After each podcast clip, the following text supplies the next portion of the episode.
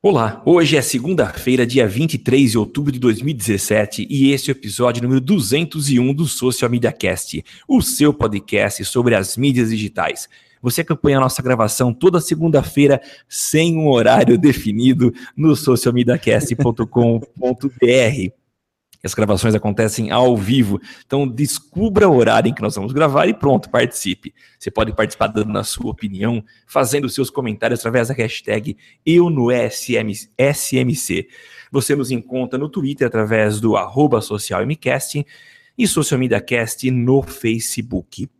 E se você quer contribuir com o Social Media Cast, acesse padrim.com.br barra SMC e faça sua contribuição com um ou cinco reais. Eu sou o Samuel Gatti, falando hoje de Araraquara, e você me encontra no Twitter, através do arroba tá no meu site, e também como tá no meu site no Facebook. E eu, para variar, não estou sozinho, estou com meu inseparável companheiro Temo Mori. É isso aí, meus amigos. Estamos aí gravando o episódio 201. Lembrando que eu sou o Temo Mori, o arroba Temo Mori no Twitter, facebook.com/barra Temo Mori, Temo Mori em todas as outras redes sociais, inclusive fora delas. E estamos com saudades e estamos aí. Verdade, para quem não notou nossa falta, ou aqueles que notaram também, nós ficamos algumas semanas sem gravar em função de compromissos, principalmente meus e o Temo. É faltou junto comigo das gravações, né? Mas enfim, estamos aqui de novo para voltar a gravar esse episódio número 201 e a gente começa já com uma notícia, uma notícia que eu uh, acabei de ver.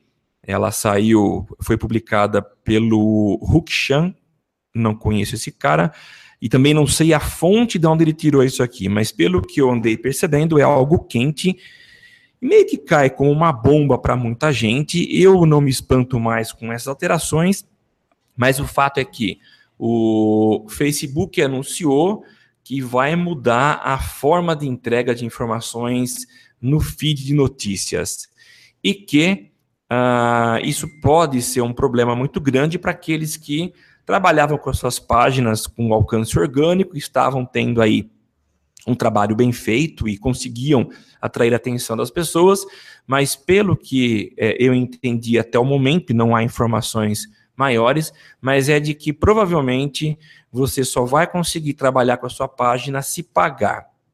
Ou seja, as pessoas só receberão as suas informações se houver entrada de investimento no Facebook. Uh, a gente sabe que todos os movimentos do Facebook vão no sentido de melhorar a experiência para o usuário. Então, se eles estão fazendo essa alteração, por mais que ela acabe prejudicando, e pelo visto vai prejudicar uh, os, as pequenas empresas, o objetivo principal dele é trabalhar com uh, pequenos, com grandes anunciantes e com melhor experiência do usuário. Eu não sei qual é a tua experiência, Temo, queria até te ouvir, né?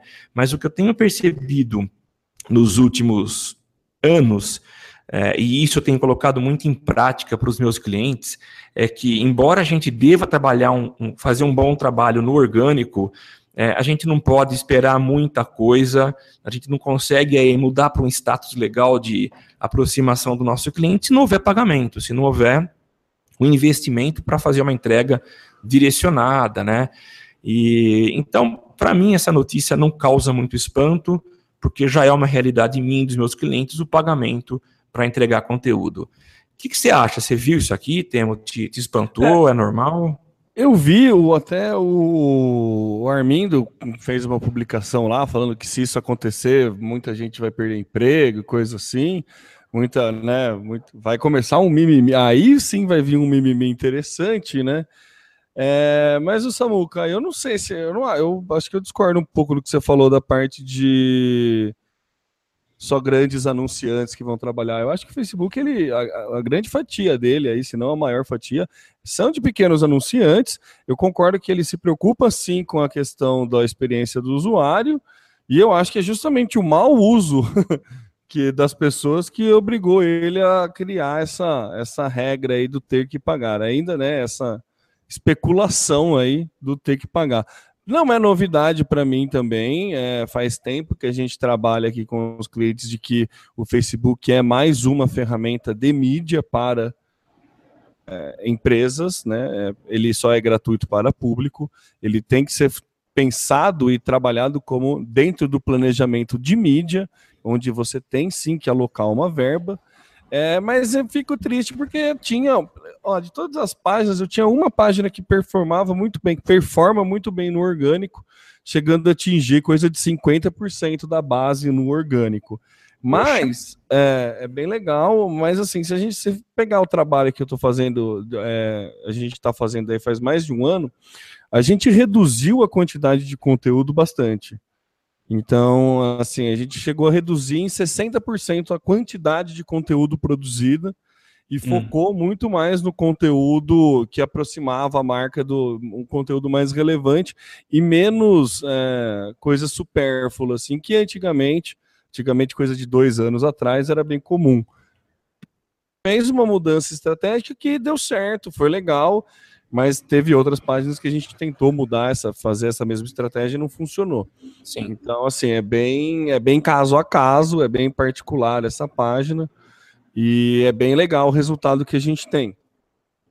Mas eu não surpreendo e nem fico encanado. Não acho que está errado o Facebook tomar essa decisão, caso ele venha a tomar, porque eu acho que sim, o Facebook é sim uma ferramenta de mídia, mas acho que ele vai criar planos de investimentos mais né, comedidos. É, tem um limite básico, coisa que você pode gastar lá no Facebook. Vamos combinar que para um pequeno anunciante poder gastar 50 reais no mês não é um valor exorbitante, né, Samuca? É bem, é bem acessível. Acho que ele não vai. É... Ele não vai prejudicar tanta gente assim. Ele vai prejudicar o que o Estevão sempre fala, que é a pessoa que vende post de Facebook, né? Que é Sim. é o profissional que só vende post e não trabalha a estratégia. Eu não acho ruim, muito pelo contrário, eu acho bom. Acho que dá uma filtrada aí no conteúdo, melhora a experiência para o usuário. Melhorando a experiência para o usuário, a gente tem cada vez mais uma ferramenta mais relevante para se trabalhar. Sim. O que muda é a forma de trabalhar. E é. acho que não é uma mudança drástica, não é uma mudança bruta. Há, sei lá quantos anos atrás já tinha feito a redução do alcance de 20%, que ele garantia 20%, ele passou a garantir só 2% da base, entendeu? Então era um movimento meio que esperado, né? Acho que por isso que a gente não fica surpreso, né, Samuca? Eu é. não entendi direito por que você acha que é só para grande anunciante.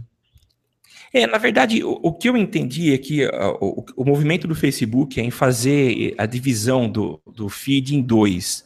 Numa, vamos chamar de aba, você receberia o conteúdo uh, dos amigos e o conteúdo do, de quem está patrocinando, e no outro você receberia aquilo que é orgânico de páginas orgânicas. Isso foi o que eu entendi, tá? É que está tudo muito nebuloso ainda. Uh, e o grande problema é que se a gente é, vai trabalhar, disputar o mesmo espaço com grandes, a gente acaba entrando, como já é, na verdade não muda muito do que é hoje, né? Mas a gente entra naquele esquema uh, de leilão, tá? E você está disputando com grandes que têm verba maior, e eu não sei até que ponto os pequenos têm potencial para brigar no mesmo com o mesmo poder de fogo com esses grandes, né? É, o, o, que eu tenho visto, pelo menos na disputa por palavras-chave no Google AdWords, uh, é que está cada vez ficando mais caro. Então, eu, eu tenho perdido poder de fogo, de, dependendo do setor que eu estou disputando palavra, tem cada vez ficado mais caro eu trabalhar com anúncios.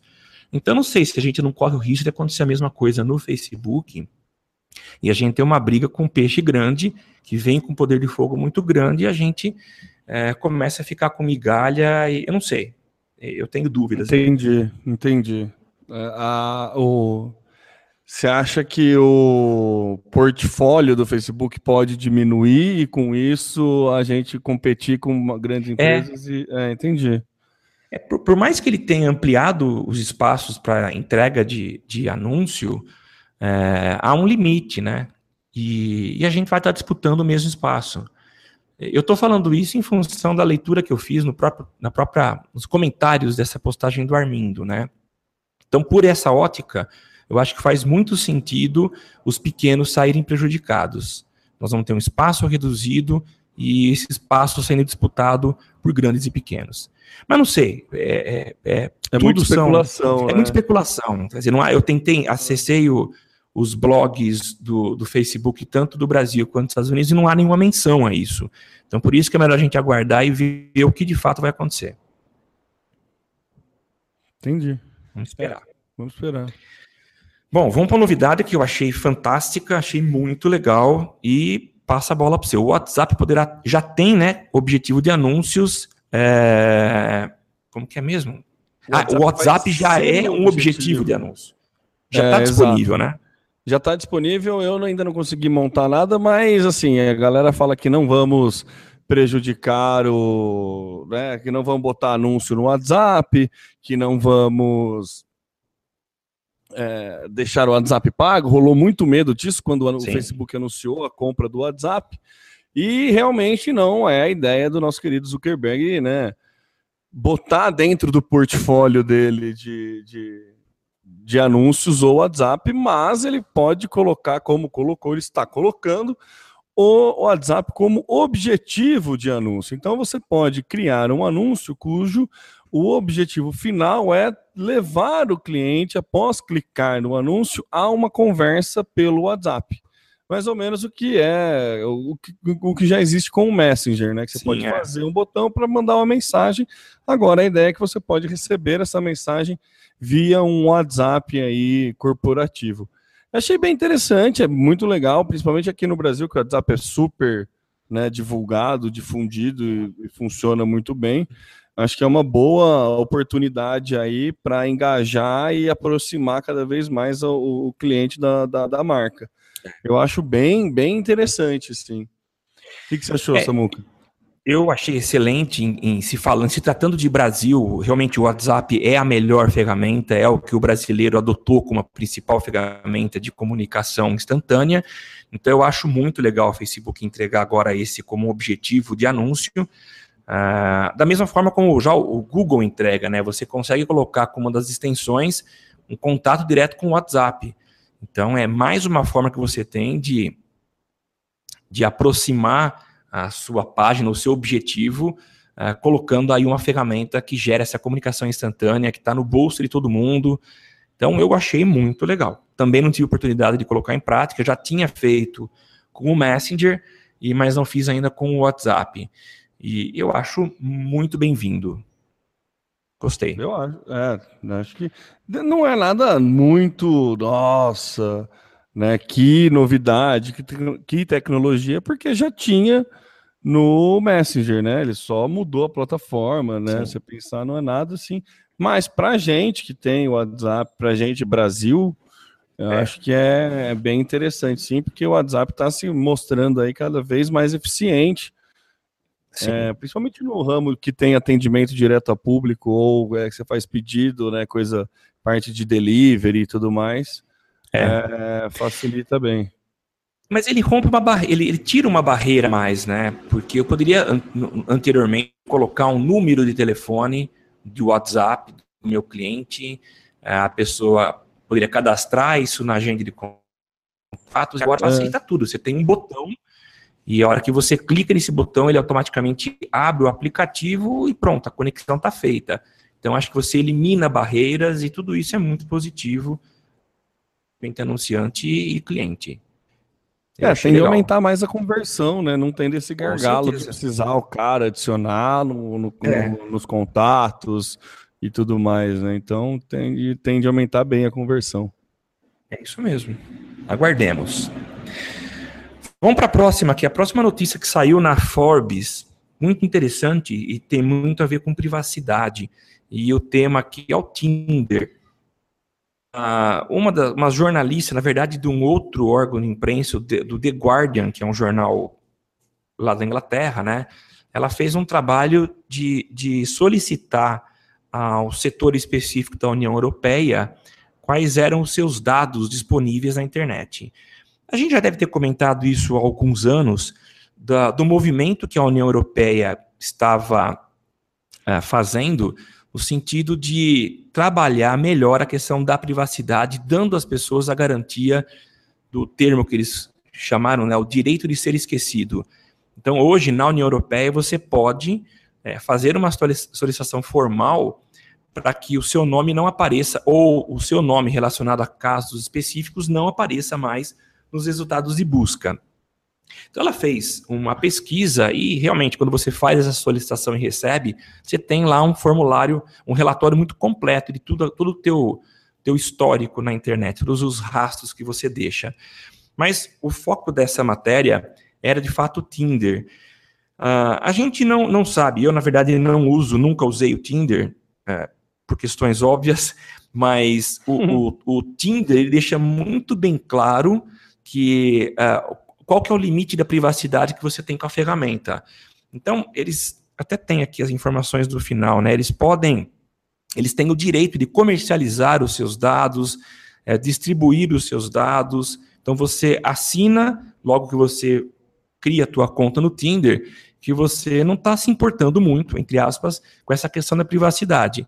E o levantamento que ela fez, é, com base no uso que ela tinha do Tinder, é de que muitos dados, talvez até mais dados do que ela sabia a respeito dela mesma, estavam disponíveis no Tinder, porque ele faz. Ele tem acesso a informações de todas as pessoas que tiveram relacionamento com você ou que trocaram de mensagem com você. Então, o levantamento que ela fez é que existia muita informação dela que nem ela mesma sabia. Por que, que eu resolvi citar isso aqui? Porque é importante a gente tomar muito cuidado. A gente é, acaba dando nossa informação e aceitando muitos termos sem uma, uma leitura responsável e muitas vezes pode se arrepender lá na frente, né? Então, o Tinder é um dos casos, é um aplicativo que é muito utilizado, tem aí as suas várias versões, versões pagas, que oferecem recursos adicionais, enfim, é uma ferramenta legal para quem quer esse tipo de serviço, encontrar parceiros, pessoas. O fato é que tem que tomar muito cuidado com as informações que você coloca lá, com as conversas que você tem, porque a privacidade ela pode estar tá aí muito vulnerável. O que, que você acha sobre isso, Temo? É, é, mais uma coisa que a gente não se surpreende, né? Não, Alguma não. rede social que sabe mais do que você imagina, né? Quando você faz o teu, teu baixo Tinder para você, você faz o... primeiro que você dá acesso do Facebook para ele. Você já pega, né? Já, já loga com o Facebook, você já, já abre um monte de informação só na, na, na criação da conta. É. E depois tem todo o seu histórico de navegação, todas as suas conversas e tudo mais que é sim monitorado e é assim, né? É, fica em poder da empresa, não tem como. Por isso que é muito perigoso e importante a gente pensar nessa questão de privacidade. Não acho que a empresa faria nenhum mau uso do teu, do teu, dos seus dados, mas nada impede dela vender os seus dados para outra empresa parceira, coisa assim, prática que é bem comum desde os anos 80, né, 90, com cartão de crédito e dados bancários, entendeu? Então não é nenhuma novidade você ter os seus hábitos né, de compra ou conversação ou qualquer outra coisa é, vendido para outras empresas para se né, aprimorar a publicidade para você. Então é. não é algo novo, não é algo que a gente não é algo incomum, é algo que só agora a gente começou a se preocupar, porque só agora a gente começou a descobrir efetivamente. Sim. E não acho que a gente não deva se preocupar. Eu acho que a gente tem que se preocupar sim, tem que resguardar, tem que ter a sua privacidade mas também não é aquele monstro, ah, meu Deus, vão, né, vão me roubar por conta disso. Não, não, não é tão, tão perigoso assim, Sim. mas não é também, mas tem um certo perigo. Então, né, fazendo os dois, mostrando os dois lados aí. Eu, assim, eu não tenho muito pudor em divulgar os meus dados do Facebook, todo aplicativo que eu pego. Ah, eu também e tem login com o Facebook, eu já faço direto com o Facebook, porque primeiro que é uma senha a menos que eu vou precisar lembrar, é. entendeu? Então, e eu também não, não, o e-mail meu do Facebook é um e-mail que eu não utilizo, então não tenho problema divulgar este e-mail. É, então não tenho muito, muito, muito receio não, mas é importante, né, você não Vira e mexe, pelo menos uma vez a cada dois, três meses, eu entro lá no Facebook, vou nos aplicativos que eu dei permissão e vou revogando as permissões. Ah, é isso mesmo. É, e muitos aplicativos, inclusive, mudam o nome, assim, sabe? Você, você assina como dá permissão para um aplicativo que é um segmento, e de repente isso muda de segmento total e ele continua usando os seus dados, assim, Sim. principalmente sites de, de, de, de, testes de Facebook, essas coisas assim. Então é, é importante vir e mexe você ir lá e, e, e negar o, o acesso, porque a gente sabe que muitos desses sites sofrem ataques e tudo mais, então é, é legal é dar, e também trocar com uma certa frequência a senha do teu Facebook, uma vez que você está né, disponibilizando aí seus dados do Facebook para um monte de aplicativo, é legal você trocar a senha Sim. Com uma certa frequência. Então, é eu pelo menos uma vez a cada dois, três meses dou uma, uma limpa nessa. Eu troco a minha senha e. E vou limpando esses aplicativos. Então, acho que. Assim, eu não me preocupo em doar muito é, os meus dados, não me preocupo que as pessoas utilizem os meus dados, porém, vira e mexe, eu revogo essa, essa, tá esse certo. acesso aos dados. Essa é uma boa prática, que eu não tenho o hábito de fazer, mas deveria. Ah, eu tenho. Eu vou dire... ah, Normalmente, tá quando eu entro em algum site, alguma coisa assim que pede algum site que eu acho meio suspeito, eu até dou os dados, até deixo, permito ele acessar os dados do Facebook Sim. ou algum aplicativo, e depois, se eu desinstalo o aplicativo, eu lembro de entrar e tentar tirar. E daí, Sim. nessa tentativa de tirar, eu vejo um monte de coisa Isso. que eu podia ter tirado faz tempo. Legal. Vamos para a próxima, Temão. Estudo mostra as 10 empresas mais autênticas Quais seriam elas? É, é então, isso é uma, uma, envolveu umas 14 mil pessoas em 14 é, mercados diferentes aí. Na verdade, o estudo tem 100 empresas, né? Mas a gente separou as 10 as primeiras. Não é, à toa, as cinco primeiras são empresas de tecnologia. E, então, em primeiro, né, por autenticidade, está aí a Amazon, né, ostentando o primeiro lugar, seguida de Apple, Microsoft, Google e PayPal. Então, é, é, são empresas autênticas porque são empresas que prestam meio. A Amazon menos, né? Mas são empresas que prestam um serviço meio único e está diretamente ligado no dia a dia das pessoas. Então não, não, surpreende. O que eu acho legal, por exemplo, é em sexto aparecer Adidas, depois aparecer Intel, depois Lego, BMW e HP. Sim. Eu, eu, me surpreendeu aparecer a Adidas e a Lego aí. O Lego ele faz um trabalho muito bom com cinema, né? Ele está fazendo um marketing bem interessante, utilizando outras mídias, né? Um, utilizando outras experiências, lançando filme do Lego e tudo mais. Sim. Mas a Adidas eu confesso que não, não, não, não, não achei que ela seria nada como autêntica. Porque a Adidas sempre fica meio na cola da Nike, né? A gente sempre tem essa impressão de que a Adidas né? Tipo, enquanto a Nike tem o Barcelona inteiro, a Adidas tem o Messi, tem o Kaká, Sim. tem um cara pontual ali. No Brasil, acho que ela tem, ela é, oferece para o Palmeiras só, não sei se no, em outros mercados, outras, é, outras, outros grandes mercados de futebol aqui no Brasil, não, não tô ligado é, se sei. acompanha muito. Não, nos, não Estados Un... é, nos Estados Unidos, basquete a Nike domina, o futebol americano é a Under Armour. Então me surpreendeu aí a aparição da, da Adidas, mas achei legal. Lembrando que é um ranking de autenticidade, né? É a questão é. De, de, de, coisas novas, de como a marca se posiciona. E ele até comenta aqui que a questão do, da Amazon está em primeiro é justamente por as inovações da Alexia e do Kindle.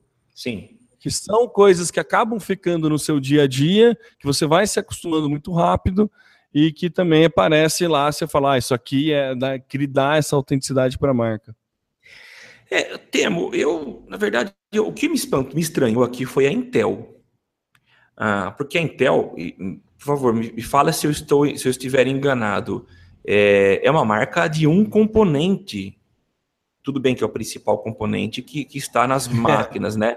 Quer dizer, todas as outras, há um contato direto da empresa com a marca. Na verdade, a Intel, ela está incorporada dentro do, dos principais equipamentos. É isso que me estranhou.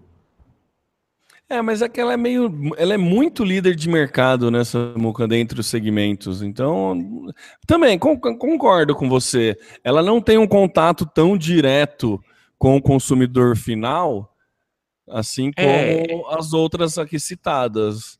É, não é. que ela não ela trabalha muito bem a questão da marca, tanto que Intel Sim, tem um domínio e talvez a preferência, que talvez o que eles queiram dizer, que o trabalho deles de, de marca é o seguinte: eu quero comprar um computador. Tem Intel, é, Intel Inside? Tem, então eu quero. É. é, mas eu achei estranho, porque não há um relacionamento né, entre marca e o consumidor final. Eu não sei, não entendi. É, eu achei, eu achei interessante também, bom, bem pontuado, viu, Samuca? Porque não tem essa. Né, a questão da autenticidade da marca pode vir por conta de, por exemplo, a, é, a identidade sonora que a Intel tem. De todas as marcas Isso, aí, é. a única que tem uma identidade sonora é a Intel, né? É a única é. que com quatro notas você lembra de que marca que estão falando, né? Pam, pam, pam, pam. É. Então, né, não me surpreenderia, por exemplo, se aparecesse aqui, acho que o mercado é bem menor para eles, mas um, a Motorola poderia aparecer aí por conta do Hello Moto. Sim. Né? Isso. Então mostra aí uma autenticidade.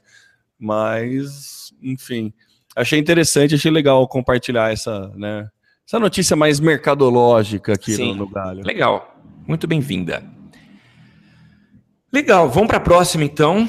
É, Twitter resolve agir contra o ódio.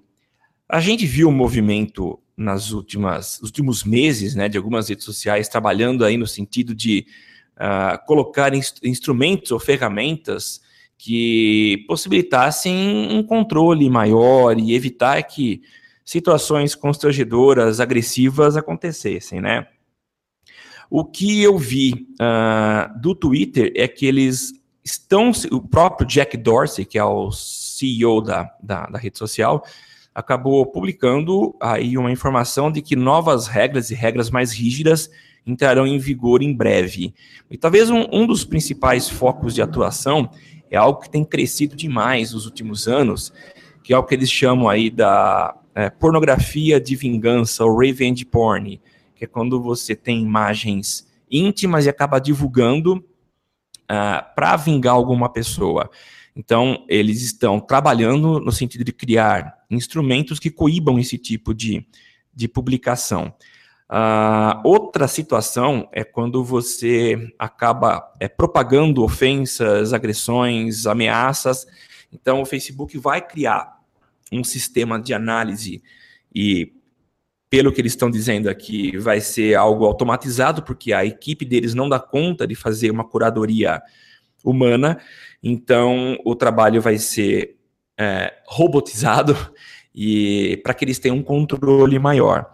E algo que já foi relatado é que muita gente teve a conta bloqueada em função do Twitter ter identificado algum conteúdo agressivo.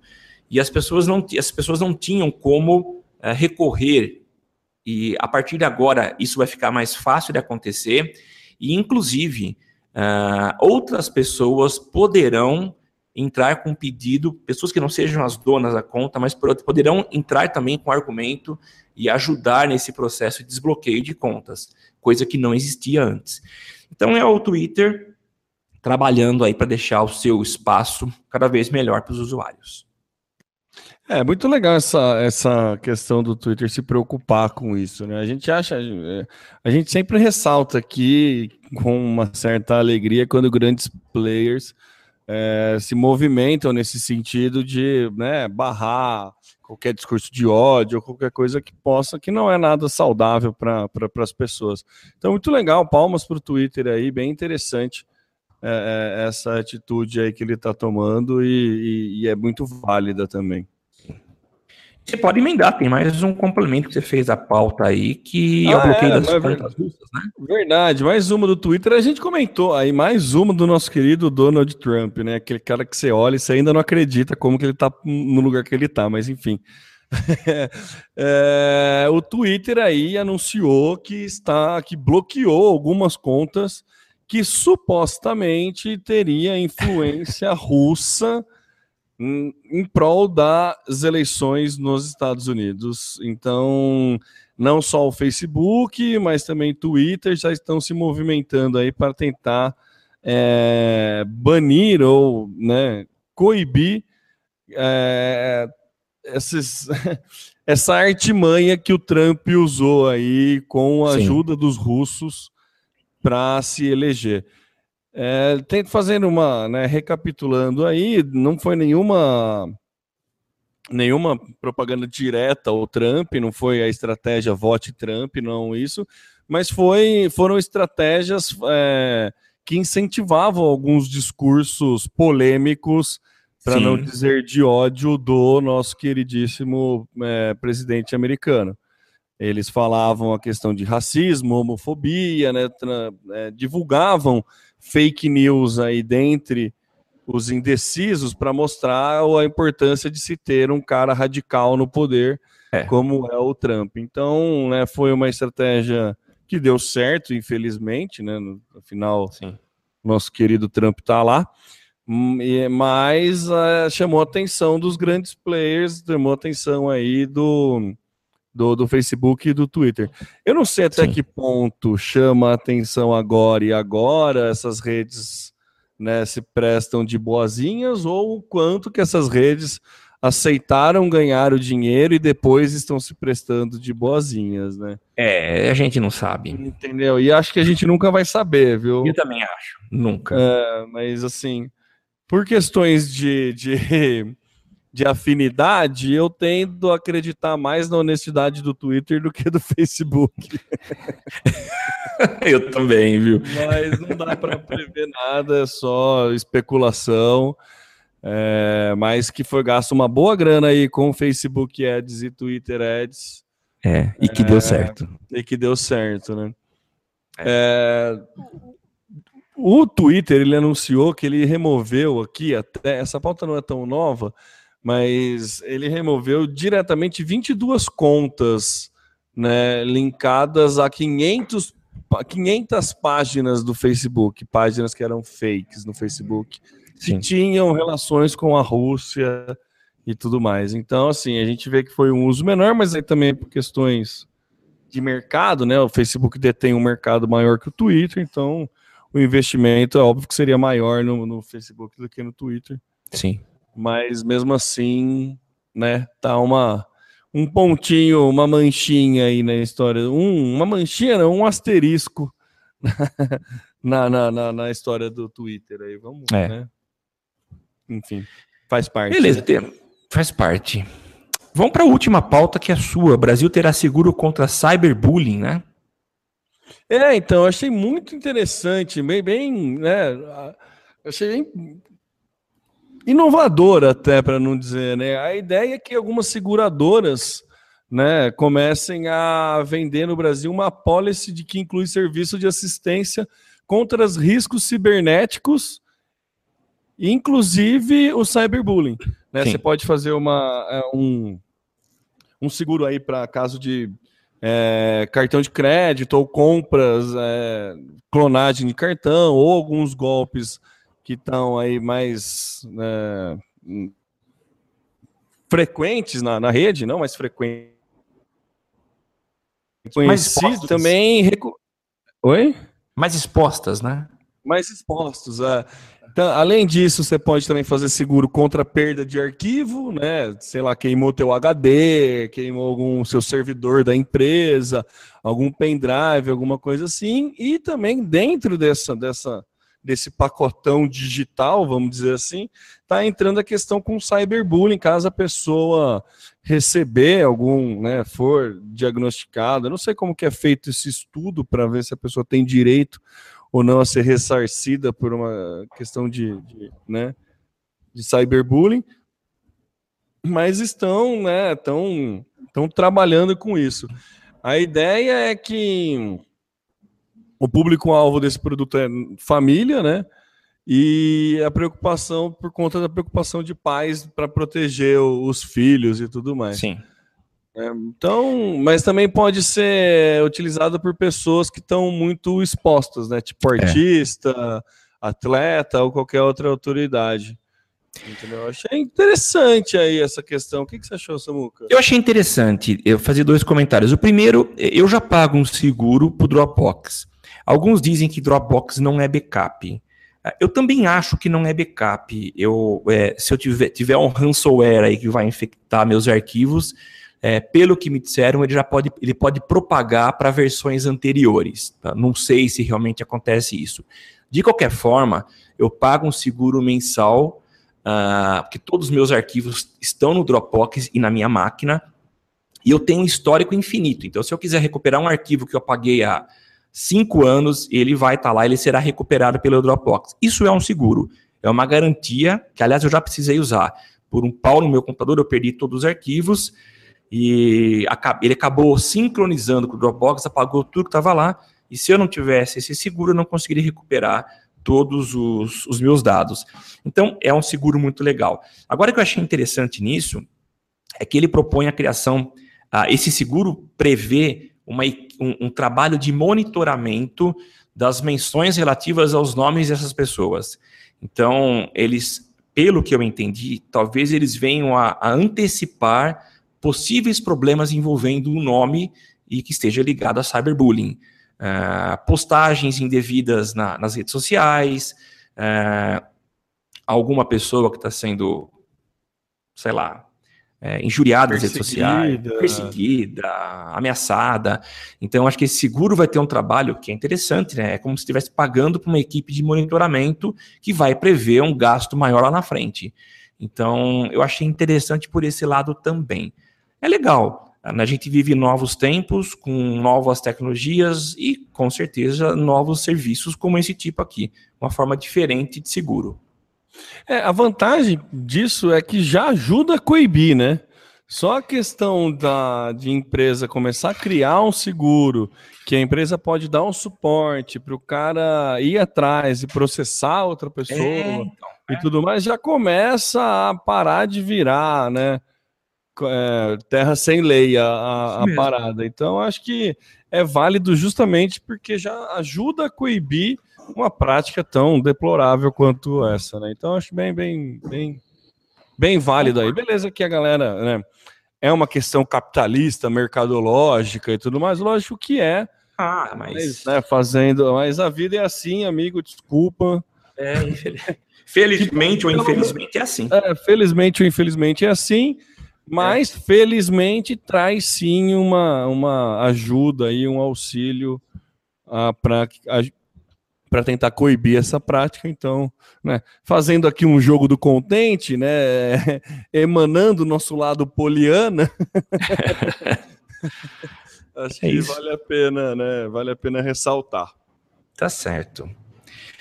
Bom, vamos encerrando então essa nossa gravação do episódio número 201 do Social Media Cast, nesta segunda-feira fria de 23 de outubro de 2017. Lembrando que você pode participar com a gente através da hashtag Eu no SMC. Nós estamos no Twitter, no arroba social MCast e no Facebook como Social Media Cast. Não esqueça, se você realmente curte o, é, esse programa que a gente te entrega quase toda semana, entra lá no padrim.com.br barra SMC e torne-se lá um patrão. Lembrando também, né, Tema, que nós tivemos aqui no, no dia 21 o dia do podcast, né? Vários oh, podcasters trocaram aí de, é, de, de host, vários podcasts tiveram seus hosts trocados por hosts de outros podcasts. A gente não entrou nessa brincadeira, mas quem sabe ano que vem, né? E então parabéns para nós e parabéns para vocês que são nossos ouvintes, né? Eu sou o Samuel Gatti, o arroba tá no meu site, no Twitter e também no Facebook você me encontra. E eu passo a palavra para Temão Mori para suas considerações finais. Temão. É isso aí, meus amigos. Muito obrigado por acompanhar né, a gente até o finalzinho do programa. Desculpe aí pela nossa ausência, principalmente os nossos padrinhos, mas é, ainda não conseguimos viver de podcast nessa muca. Então, é verdade. Né, acontece, às vezes acontece da gente falhar aí na entrega de alguns episódios, mas a gente vai tentar, a gente tenta ressarcir, a gente sempre tenta entregar um conteúdo bem bacana para vocês. Inclusive tem algumas pautas aí já que a gente precisa criar e... novos programas e tudo Isso mais. Mesmo. Então vamos agora a gente tenta retomar tudo, né, no, no, no rumo, no ritmo né, comum das coisas. Tá vamos é ver se a gente volta na CNTP, né, Samuca? Isso mesmo.